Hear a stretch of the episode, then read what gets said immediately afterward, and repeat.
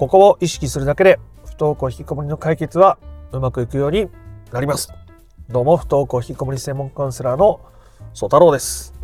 ねえー、どうしてもなかなかうまくいかない子供に学校行ってほしいとかなんか取り込もうと思っても世の中いろんな情報があるしどうやって言っていいかなかなかつかめないっていう方もとても多いと思います。そんな時にはここを意識すればうまくいくようになりますよ。ということをお伝えしていきたいと思います。で、それ意識するときにも、まあ、ちょっとだけね、大切なポイントもありますので、そこまで今回しっかりお伝えしていきたいと思いますので、不登校引きこもりを本質的に解決していきたいぞという人は最後まで聞いてみてください。じゃあ何を意識すれば、何を意識するだけでうまくいくのかっていうことですが、それは誰を変えようとしているのかということですね。不登校引きこもりで悩み始めた親御さんは、基本的に最初は子供が学校に行けるようにということで悩みますよね。学校に行ってくれたら解決なんだと。子供が生活習慣を直してくれたら解決なんだと。ね、だんだんそれは変わっていったとしても大切なポイントは子供を変えようとしているっていうところがポイントですね。そして相手は基本的には変えることができないということです。相手を変えようとすればするほど相手にプレッシャーをかけたり相手を否定することになってしまっていて相手との関係が余計悪くなる。子供との信頼関係が崩れていったり会話が余計に難しくなっていってしまったり子供が心を閉ざしていくってことになりやすいわけです。すでにもうその状態だという親御さんもたくさんいらっしゃると思います。なので、えー、それが誰を変えようと意識しているのかということを意識してそれが子供とかもしかしたら旦那さんとか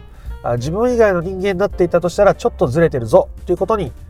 気づくことがとても大切になりますね。それが自分を変えるものであれば基本的には大丈夫です。まあ、これ後で話すんですけど大事なポイントがあるので、え、それはまた後で話します。混乱しちゃうんで。え、なんで自分を変えるっていうことに意識を向ける必要があるのかっていうことですがさっき言ったように相手は変えることができないわけですね。学校に行かせよう。じゃあ朝早く起こさせよう。えー、ゲーム早くやめさせようみたいなことをしてもうまくいかないと。だから変えられないものを変えようとするからあ余計に問題がこんがらがったり苦しくなったりするわけですね。まあ、気持ちはすごくわかります。子供が学校行ってくれたら、笑顔を見せてくれたら、あ幸せそうに過ごしてくれたら、でそういう気持ちはすごくわかるんです。ただ、それを押し付けるところまで行っちゃうと苦しくなっちゃいますよねということですね。なので、自分を変えるということがとても大切。自分が今意識していることが相手に向かって思っていることなのか自分に対して思っていることなのか気づく。で相手を変えようとする気持ちがあったとしてもそれを否定しないことも大事ですね。それはそれとして我慢したり蓋をしたりするとどっかで親御さんが苦しくなったり消耗したり爆発したりするのでそれはそれとして自分はそう感じてるなそういう思いがあるなってことは認めつつあくまでじゃあ自分はどうしていくのかということに意識を向けていくことが大切だと。自分が変わることが大切だということですね。じゃあ具体的にどういうふうに自分がね、取り組んでいったらいいのか、自分の取り組める問題、自分を変えるってどういうことなんだろうって思われる方もいらっしゃると思いますので、えー、具体例を挙げてみたいと思います。で、えー、例えばお子さんにね、学校に行ってほしいと思う気持ちを認めつつじゃあ私にできることは何なんだろう。まずじゃあ学校に行きたいって思ってる自分のことを認める。多くの親御さんが自分がね子供に学校に行ってほしいっていう思いを子供にぶつけてはもちろん子供は理解してくれるわけじゃないし、えー、旦那さんに言ったとしてもいやそこまで言わなくていいんじゃないかとかなんかこうしっかり聞いてもらって寄り添ってもらえるっていう環境はすごく少なかったりしますしそれをじゃあママ友とか自分の親とか、ね、こう信頼できる人に全部話せてるのか、ね、全部心の内をさらけ出して寄り添ってもらえてるのかっていうと寄り添ってもらえてないことも非常に多いですね。ほとんど皆さんそうです。でそれは聞いてくれるかもしれない友達がいるけど自分が気を使って話せないってなってる方もいらっしゃいますし、まあ、話してみたけど、ね、なかなかうまく寄り添ってもらえなかったっていう経験を持ってる方もいらっしゃると思います。ただあ、ね、今すぐ周りに寄り添ってくれる人が見つからなかったとしても自分にその勇気がなかったとしても打ち明ける勇気がなかったとしてもそうやって思ってる自分のことを自分は味方でいてあげるっていうことはできるわけですね。これ具体的にできる取り組みになります。なんで子供に学校に行ってほしいって思っちゃう。うん、やっぱりどうしても思っちゃう。ね、思わない方がいいとか、思わなくていいとか、それは子供の人生だとか言われても、まあ、正直、そんなん気になる。だって学校行けた方がいいじゃん。高校卒業して、で、えー、就職するのと、高校も行かずに将来のこと考える。もう全然選択肢の幅が違うじゃないかと。ね。だからそんなの、高校行った方がいいって、世間一般ではそうなのに、そんな風に思わなくていいとかって言われたって気になるって思う。ね。思うことは思うこと。表現して、いや、もう本当そう思うもんだって。で、自分の味方でいてあげる。これは自分でできることですね。で、人は自分の感情とかもちゃんと表現できて、それに寄り添ってもらった時に、だんだんと落ち着いていくんですね。自分の感情をちゃんと認めてもらえた、受け入れてもらえたって思えると、そういう感情に振り回されなくなっていくわけです。そういう自分を客観的に見ることもできるようになっていきます。あ、私は子供に学校に行ってほしいってこれだけ思ってたんだな。とか、こういう理由で思ってたんだな。っていうことに気づけるようになっていくわけです。これは親御さんが取り組める大切なことの一つですね。でもっと詳細にね、それが親に対してどういう思いになってるのかとか、旦那さんとの間で、ね、正直こう納得いかないことがあるけど、うーんっていうところも、まあ、自分で取り組めるポイントもいろいろあるわけです。なのでそれが相手を変えようとしてやってるのか、自分が変わろうとしてやってるのかで全然変わってきます。で、相手を変えようとする思いがあることを否定してるわけじゃないですね。それを否定するとまた苦しくなるので、変えたいなって思っちゃってる自分ごとちゃんと受け入れるということです。で、他にはもう一つぐらい例を挙げてみたいと思いますけど、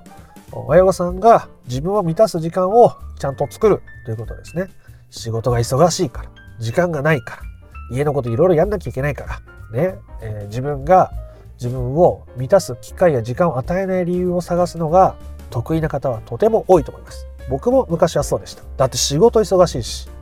だって稼がないと家族の生活あるし、ね、いろんなことを理由にして自分を満たすとか、自分をゆっくりさせるとか、楽しませるっていうことを遠ざけていました。それが親として当たり前とすら思っていたところがありますね。でもそれをして家族、自分も含めてね、幸せになれるんだったらいいですよ。どんどん苦しい。どんどんうまくいかない。なんでこんなことになってんの？ってどんどんなっちゃう。で、苦しめば苦しむほど視野は狭くなっていくし、視野が狭くなれば狭くなるほどもうどうしていいかどんどんわかんなくなるし、でもしんどいってなっちゃう。なので、そうやってね、家族のためにって思うのも、周りの回路が気になってしまうのももちろんわかります。いきなり大きなことしましょうというつもりもないです。ほんのちょっと自分のことを大切にする。ね、それは子供を変えようとしてるわけじゃなくて、私が私のためにできることのはずですよね。それをやってみるっていうことですね。睡眠睡眠時間をちょっと長くとる。ね、新しい洋服買っちゃう。友達とね、美味しいご飯食べに行っちゃう。一人でゆっくり韓流ドラマ見ちゃう。ガーデニングしちゃう。新しい習い事始めちゃう。とにかくのんびりダラダラしちゃう。何でもいいですね。些細なことから、小さなことからコツコツとやっていけると、またね、心の器が広がっていきます。心の中に余裕が出てきます。子供のこと、子供が不登校が、旦那がうまくいかない、苦しい、なんで、で、えー、知らないうちに頭の中でね、それらがぐるぐるうごめいているはずだったのに、親御さんが自分のことを満たしたり、自分のことを優先していくと、そのぐるぐるが少なくなっていくんですね。人間の脳っていうのは、えー、その頭の中で考えているそのぐるぐるっていうのは勝手に湧き出てきてる部分もすごくあるんですね。人間っていうのは自分で考えているようでいて、えー、自分のその時の精神状態とかストレスの状態からあ頭の中に出てくる言葉とか、ね、思考というのが大きく影響されているので親御さんが自分の好きなことを優先したり、え自分を満たすことをしていくとそういうことが少なくなっていくわけです今目の前のことに集中できてるから自然と湧き上がってくるネガティブなことに振り回されないしね、そのネガティブなことが湧き上がってくる。それがまたストレスになる。ストレスでまたネガティブなことが湧き上がってくる。みたいな、こう、悪循環を断ち切ることができていくので、それらもとても有効ですね。親御さん、その人にとっての解決を満たす上でとても大きな力になってくれます。こういうところでも、親御さん自身が取り組めることはできるわけですね。あ、子供を変えようとしてた。やっぱまだ学校行ってほしいって思ってる。あ、そっか、そういう自分に寄り添う。じゃあ、自分にできること自分が変われることって何だろう？って意識をして、えー、ほんのちょっとちっちゃなことを繰り返していく積み上げていくともう全然違う景色が見えてくるわけですで具体的な方法はいろんなものがあるので、えー、それは他の動画とかね公式 LINE の方でお伝えしている不登校引きこもりを解決するための三種の神器ってものを使っていけばもうできることは山のようにありますそれはとても素敵な道になっていくはずですで、大切なポイントを最後もう一つお伝えしたいと思います。その自分を変えるっていうことを考えるときに、とても大切なのなのは、なんか全く違う自分になろうとしちゃう人がいるんですね。全く違う自分になろうとした人がいます。例えば、忘れ物がし,、ね、しがちで、ちょっとポカが多いという親御さんが、ね、解決できてる時の私はもう忘れ物もしないし、もうキビキビすごいちゃんと動けて、しっかりした人間になってます。みたいなことをいう親御さんがいらっしゃいます。まあそれはね、もちろん否定するつもりはないんですが、自分がなんかこう、全く違う人間にならなきゃいけないって思ってる。それはね、また違うわけです。現状の自分をポカする、忘れ物しちゃう、うん、自分をこう否定してしまうようなあ目標設定になっちゃうと、どうしてもまた苦しくなっちゃうんですね。なので、全く新しい自分にならなくてもいいんです。むしろ今の自分に価値を感じていくこととか今のね自分でも大丈夫なんだとか今の自分もいいんだって思っていける方向性の方がむしろその本質的な解決には近づいていくわけですね。僕も昔はそうやってこういう自分になれたみたいな仕事ねこうバシバシできて、ね、周りからもすごい信頼されてこういけてるビジネスマンみたいになりたいみたいな思ってた時期があります。でもそれは僕にない素養だったわけですね。ゼロじゃないけど、僕は今の自分が嫌いだから新しい自分になろうとしてたわけです。そうすると苦しいわけですね。だって自分のことを嫌いな自分がいる状態で自分のことを満たすっていうのは矛盾してるので、え非常に難しくなってしまうと。だからむしろ自分を受け入れていくっていう方向性の方が自分にとっての解決を満たす本質的なものになっていくというところなので自分を変えるっていう時にもなんか自分を否定したりとか全く違う自分になろうとしてるとしたらそれはねちょっと危ないというか多分苦しくなる道になる可能性がとても高いので見直してみてもらえたらなと思います。ということで簡単にまとめて終わりたいと思います。不登校引きこもりを解決するときにここを意識するだけでうまくいくっていうのはまずそれをが自分の気持ちとか取り組みが誰を変えるためにやろうとしてるのか思ってるのかってことに気づくことですね。でそれが自分以外の子供とか旦那さんとか親とかママ友とかそういうものになっているとしたら基本的に相手を変えることはできないのでうまくいかないですと。なんだったらむしろ苦しかったり難しい状況を招いてしまうことになるはずですね。なのでそれに気づいたら自分を変えるために意識を注いでいくことがとても大切です。で、できることはたくさんありましたね。自分の思ってる気持ちを受け入れることとか、自分を満たしていくこととか、いろんな方法があるし、いろんな手立てがありますから、ね、いきなりたくさんできなくてもちょっとずつやれれば着実に近づいていくことはできます。解決を満たすことはできていくわけですね。その中で親御さんが自己否定の気持ちが強かったり、自分に自信が持てなかったり、自分のことが嫌いだったりすると、なんか全く新しい自分に生まれ変わらないといけないんだ、みたいな気持ちが出てきてしまうことがありますが、